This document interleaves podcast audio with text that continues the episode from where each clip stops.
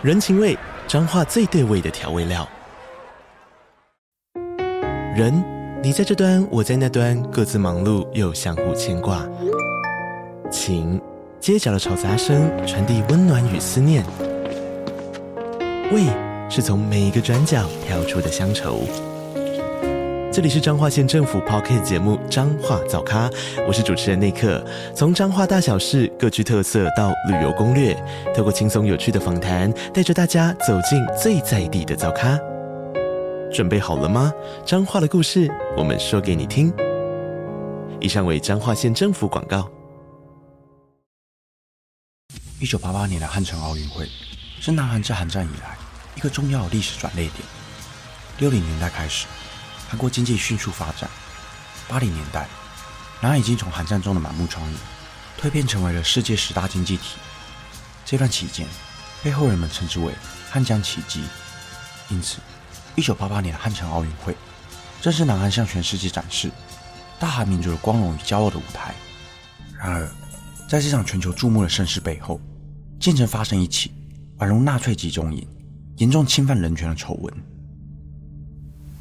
大家好，我是希尔，欢迎收看本期的重案回顾。今天这一集，就让我为大家介绍兄弟之家福利院事件。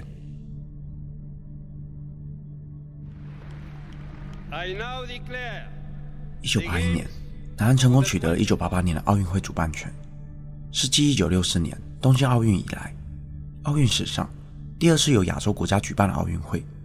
奥运是全球各个国家。共襄盛举的大事，主办国家往往都会在奥运期间，将国家最好的一面展现给世界各国的媒体与选手，提升自身的国际地位。而当时的南韩虽然已经成为了工业化与现代化的民主国家，但在首都汉城的街上，还是有不少流浪汉在此徘徊，走在天桥或是地下道，也不难看见在街边乞讨的孩童。为了掩盖这丑陋的一面，早在1975年，时任总统朴正熙。就颁布了一项命令：凡是无家可归的人，不论男女老少，都必须受到保护以及就业的辅助。一方面也为了美化市容，让城市生活更加的美好。这项法令全名为《内务部训令第四百一十号》。这看似一项两全其美的政策，实则上，则是将几千至几万名的流浪人士推向地狱的深渊。法令宣布以后，警察便被授予了权力，在大街上。任意抓捕流浪人士，但对于流浪人士的定义，全靠警方自由行政。哪怕只是喝醉酒倒在路边的大汉，或者只是在没有大人陪伴下在街边玩耍的孩子，又或者是衣着较为不整洁的人，都有很大的几率被警察抓走。因为在法令颁布以后，警察只要抓到一个流浪人士，就会被加记一分考绩。而这些流浪人士会被抓到哪里，会过着什么样的生活，警察根本不知道，也不在乎。很多当时被抓走流浪人士，只是深夜未归，走在路上就被警察强行带走；也有些父母离异的孩子，只是搭车到其他城市寻找自己的父母，但却在车站遇到警察后被带走。警察只为考级，草率在街上抓人，而这些人被刷上了警用货车以后，就被送往位于釜山的兄弟之家福利院。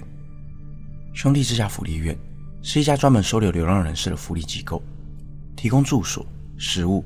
以及进行教育和工作技能培训，看似给予无家可归的流浪人士一个躲避风雨的家，实际上却是一个比监狱还要更可怕、更毫无人道可言的地方。被抓到这里的流浪汉，不分男女老少，都要先剃头发，并换上蓝色的运动服。管理员会给予每个人一个编号，从此以后，他们便没有了名字，只有数字。这些人全都被强迫从事劳动工作。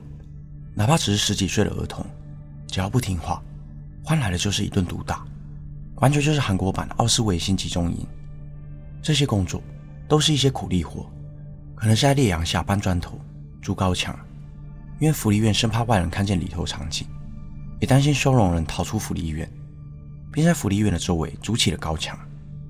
但福利院里也有不少才不到十岁的孩童，孩童哪做得了这种粗活？于是。福利院便找了一些民间工厂合作，给孩童们做些简易的代工，像是将玩具组装成品，或是将鱼饵装上鱼钩等等。即便孩子们稚嫩的双手，都被鱼钩刺到满手鲜血，他们也不敢停下来，因为比起不停流血的双手，更可怕的是挨打。而这些代工手赚来的薪水，没有任何一毛到收容人的手中，全都落入了福利院的金库里。即使每天辛苦的劳动，每一餐却只有米饭和泡菜能够果腹。更可怕的还不只有这些，曾有一对年幼的姐弟，只是搭火车到汉城找父亲，就被警察视为流浪人士，抓到了兄弟之家福利院。每天就寝时，管理员会把几位女童叫到小房间里，包括姐姐在内。当姐姐再次回来时，会带着一颗糖果。不知情的弟弟还从姐姐手上开心地接过这颗糖果，而他不知道姐姐是经历什么样恐怖的事情，才换来了这一颗糖果。性侵、殴打、死亡，每天都在这里发生。久而久之，在里头的人们对这些日常也逐渐麻痹。遭到性侵而怀孕的收容人会被进行人工流产，负责进行手术的当然也不是什么专业的医生，正是同被关押在里头的收容人。这种品质的手术，想当然也不会好到哪去。但管理员也丝毫不在乎收容人的死活，因为若是收容人在福利院过世，福利院还可以向政府申请抚恤金，再将死者大体变卖到医学院，供解剖教学使用。当然。这些抚恤金和卖大体所换来的金钱，也全都落入了福利院手里。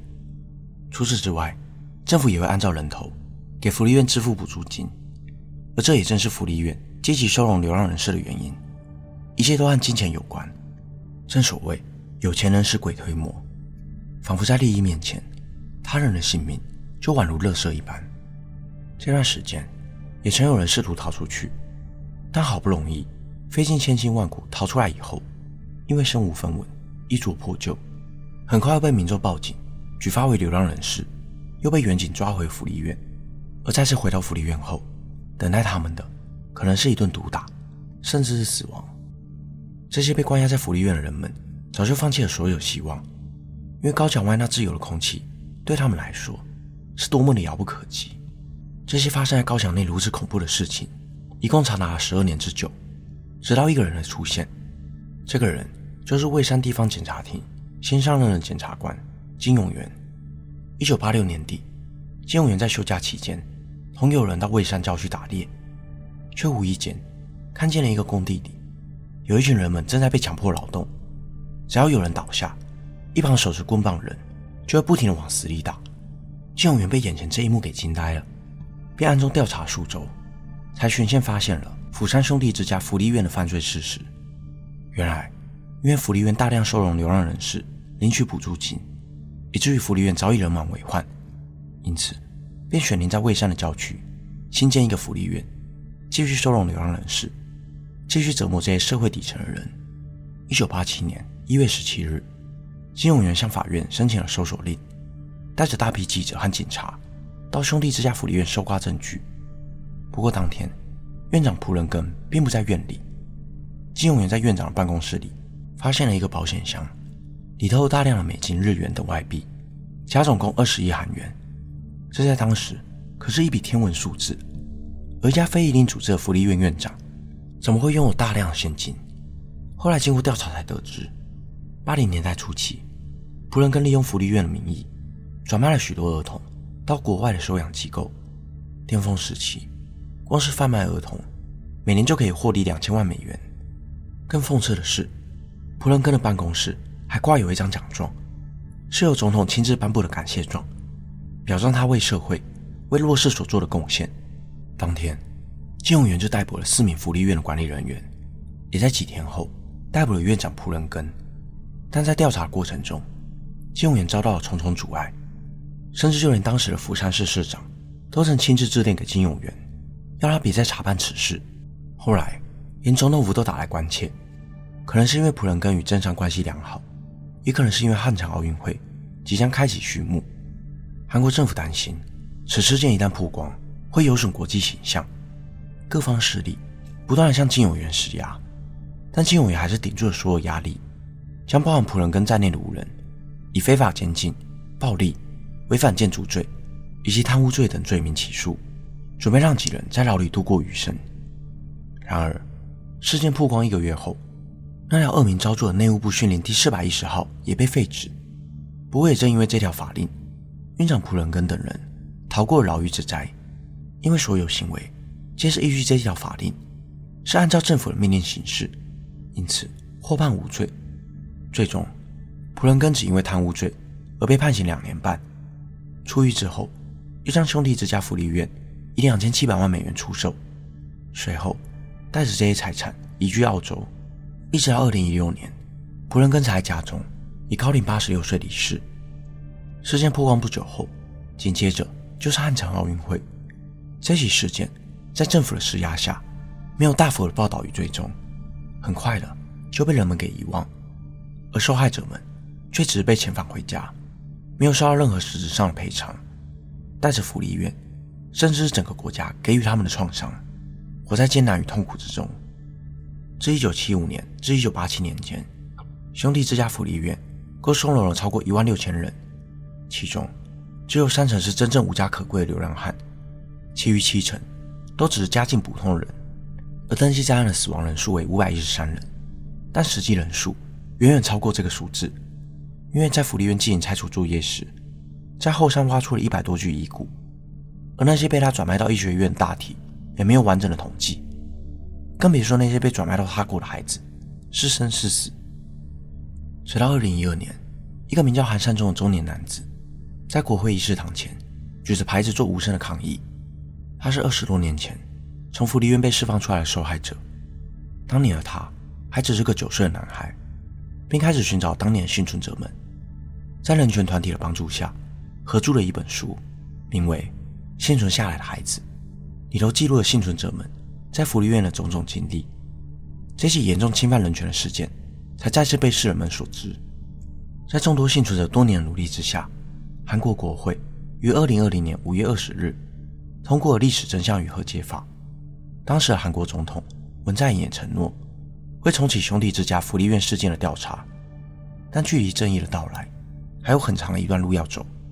在各国，流浪人士难免会遭到歧视的眼光，但人生难免都有不如意的时期，不是所有人一出生就拥有荣华富贵。在制作这支影片的时候，我想到了多年前美国广播公司制作一档节目，你会怎么做？制作团队。会使用隐蔽摄像机，在公共场合进行各种社会实验，观察旁观路人的反应。最后一名饰演流浪汉的演员走进了餐馆，却遭到了店员的歧视。而这名不知情的长者所说的话，令我印象十分深刻。I want you to bother anybody, and I want you to bother this nice He didn't, he didn't bother me. Thank you. Why don't you have some soup? If you've never been there, you don't know what it's like. Well, I work, you know. Yeah, we all work. All of us have on us. Can I get like a glass of water? Just, just water. What the free thing on the menu? A small request that leads to a touching moment. Thank you. you. Now you're making him give you his drink. No, don't worry about it. Thank you. You're welcome. To your health. To yours too. Thanks. Better times. Mm. But from Jeremy, the insults just keep getting worse. Sure, there's a hose out there somewhere. You don't have to be cruel, man. Want me to be cruel? Get out of here. Hope you enjoyed your water. Why'd you take the money, buddy? You know what he's going to do? He's going to buy drugs and alcohol with you. He may, but you can't take that money from him. You take that money from him and you'll steal it, and I will make sure that you get arrested for it. Why are you defending a homeless guy? Because you're a prick. Kevin leaves. Sorry if it upset you. I hope I did the right thing. No, you didn't. And Arnie Gerber is full of emotion. You Think I was wrong? Absolutely. Completely. You never had been in bad shape. You never had needed help. You never had anything happen to you that you wish you didn't or you wish you could get out. Well, we don't know what that happened to this. It's a message that's very personal to Arnie. And you said to him, Haven't you ever been through hard times? Don't haven't we all? Well, everybody's been through hard times. And we survive them in some way. And if somebody helps you and gives you a push up, fine. 本期的内容就到这里。如果想看我讲述更多重案回顾的影片，请在下方留言告诉我。也欢迎订阅我 YouTube 频道。如果想要听的，也可以到各大 Podcast 平台上关注我。我是希尔，我们下次见。